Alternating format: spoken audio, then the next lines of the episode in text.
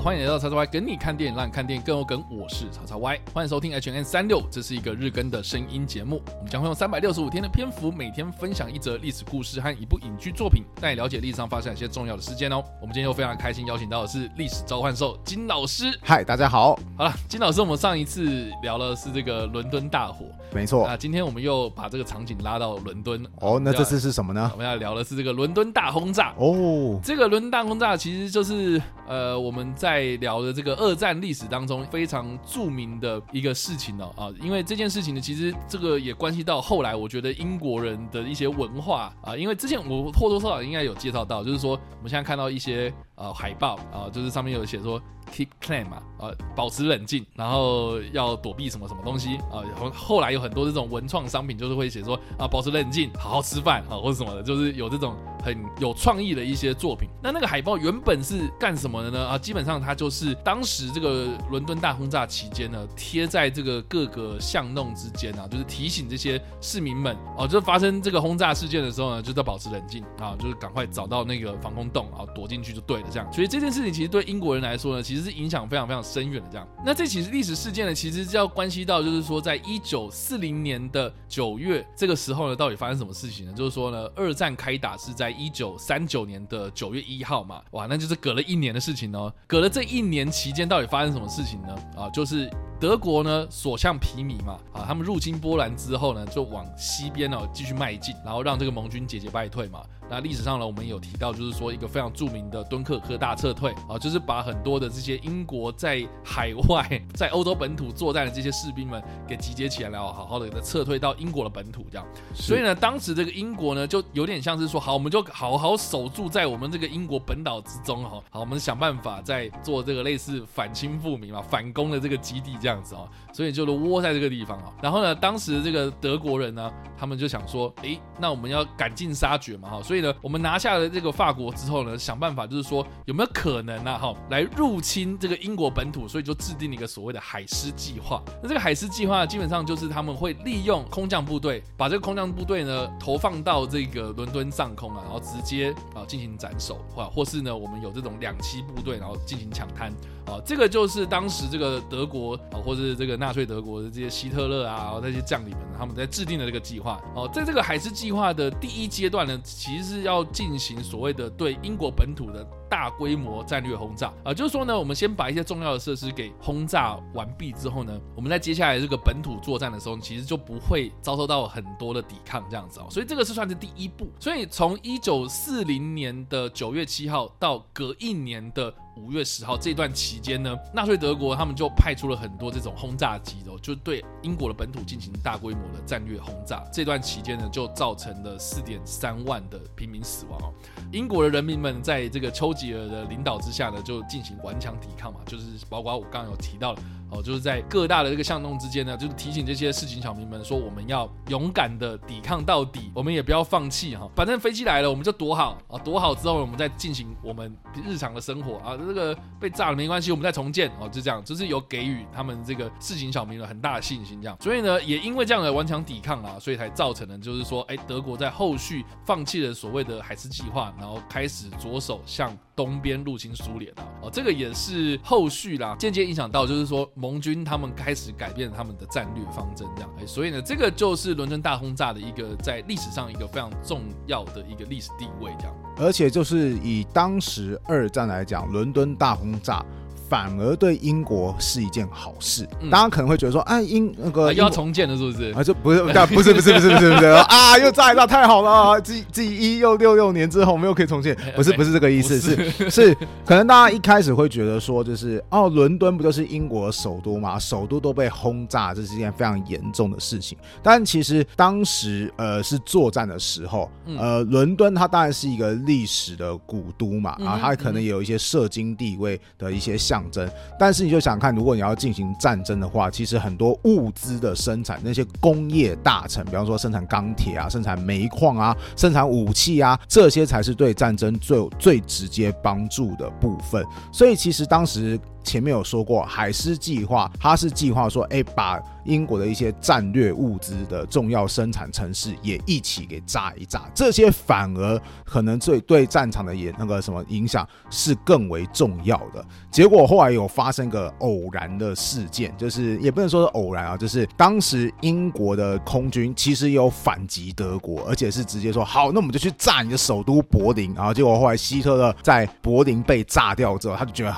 受到莫大雾，就是哦，那个怎么可以这个样子呢？那你炸我首都，我就加强报复回去，我要炸你首都，炸得更猛。其实当时有一部分计划，就把它经过一些调动之后，把比较多的主力投放在伦敦上面。但是我刚刚前面有说过，伦敦它的确有很重要的象征地位，但如果以直接战争资源的生产来讲，它反而没那么重要。对，所以如果当时希特勒他维持原本的计划的话，可能对英国的整体战略。会有更大的损伤，结果反而是伦敦挺过了这个危机之后，一方面也连带吸引了其他的火力，让其他的战略物资可以更顺利的转移或是生产。所以，其实这个伦敦大轰炸，当然它可能对伦敦人来讲是一个很大灾难，但是对于英国的整体战局来讲，反而是比较好的一个状况。这算是一个我觉得去细读资料发发发现说，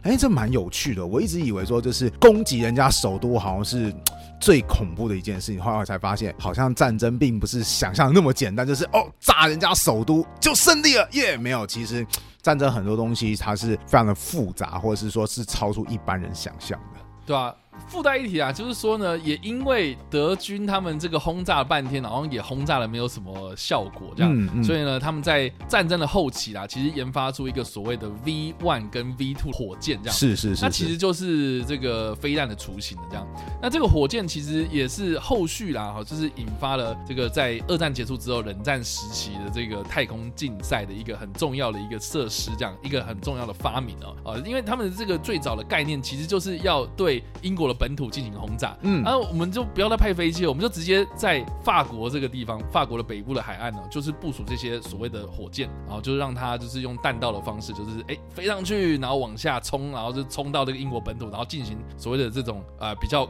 威吓性的这样子的一个作为，这样，哎，所以所以这个也算是呃某方面程度啦，就是德国也顺势的推动了这个后续的这个飞弹。科技的发展，这样，那也是为什么？然后后来这个德国有很多这种在研发这种火箭的科学家，被这个美国或是苏联所吸收，这样子，这个就是后话了。这样真的是一个环环相扣。因为刚刚前面提到，就是为什么后来要研发火箭，是因为他们已经尝试过直接用就是空战的方式，想说可不可以压制英国的制空权，但后来失败，没办法。对啊，所以才会。间接的促使火箭这个技术开始被重视，甚至开始实战化，然后又更进一步影响到后来冷战发展。这个历史真的是环环相扣，非常非常的。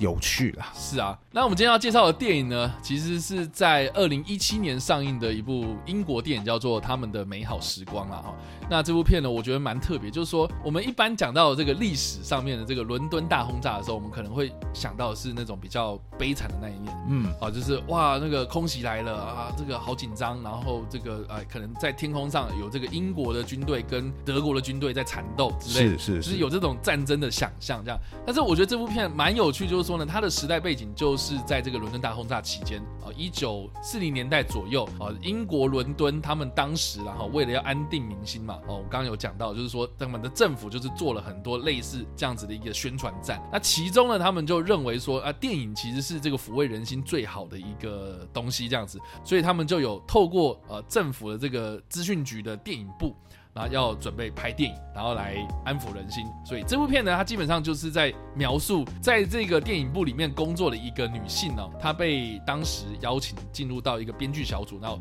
开始就是编写一些可能歌颂英国人伟大的一些事迹的剧本，这样。哇！那其中呢，就是他要去编写这个敦刻尔克大撤退的其中的一些英勇事迹。好，所以你就跟呃另外一个编剧啊，一个非常嘴巴非常非常贱的一个编剧，莱恩雷洛斯吗？呃，是一个男生啊。这个这个男生呢，呃，这个是后来有演出《我就要你好好的》那一个呃山姆克莱弗林所饰演的，对。然后他就是演出一个非常。贱的一个嘴巴非常非常贱的一个编剧，就是啊，你们女人嘛不会写东西，你看我写的东西怎么样怎么样，就是当中其实是蛮有趣的，就是说呃男生跟女生之间的互动其实是呃很有这个火花的这样，所以我我我觉得其实蛮特别，就是说英国人你知道吗？他们是有那种绅士风范嘛，嗯，对，就是面对战争的时候其实也是处变不惊嘛，然后有很多的这种我们看到的这种。英式幽默啊，其实我觉得透过他们的电影啊，或是他们这种呃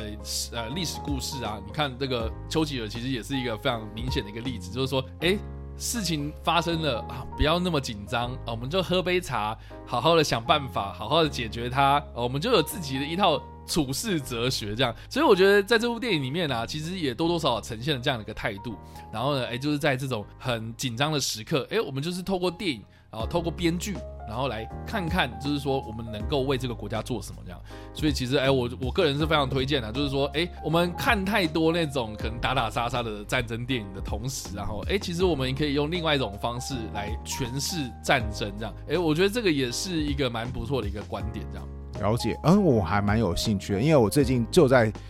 筹划一个课程，我在想说，我要想要对我的学校的学生播放电影，然后。主题原本想说啊，如果是定战争，那会不会直接就把学生给吓跑？因为是学生选课嘛。如果他不选我的课的话，我的课就开不成了。但你先说好，开不成我会觉得很开心。他说耶，不用上课了。好，怎么这样？但是我心里想说，我多少还要还是要善尽好自己的本分，就是 要做好宣传啊。所以我其实有想过一个，就是角度是战争，但是我想用平民生活下的战争。哦，我就觉得说，刚刚听到这部片，想说，哎，这个有有意思。说不定可以成为未来的素材之一，对啊，那再多讲一点，就是说我刚刚提到嘛，这个演这个男生编剧的是这个山姆克莱弗林嘛，啊，就是后来演出《我教你好好的》等等的这样子的一个呃英国男星哦，风度翩翩的一个英国男星。那另外呢，还有两个非常著名的演员哦，哦，分别就是比尔奈伊。啊，就是有演出《神鬼奇航》的那个章鱼头哦，对，深海阎王啊，哦，所以他他是一个英国非常著名的一个资深演员啊，就是他在这部片里面也有演出一个角色，演出那个女性的那个角色是谁呢？叫做杰玛亚特顿啊，他是最近演出《金牌特务金斯曼起源》的那一个。女佣吗？的那个女佣这样子，对对对，所以哎，其实这部片哦，这个在英国啦，哦，就是非常非常的呃受到关注。对，那大家也可以去看看这部片啊，我觉得就是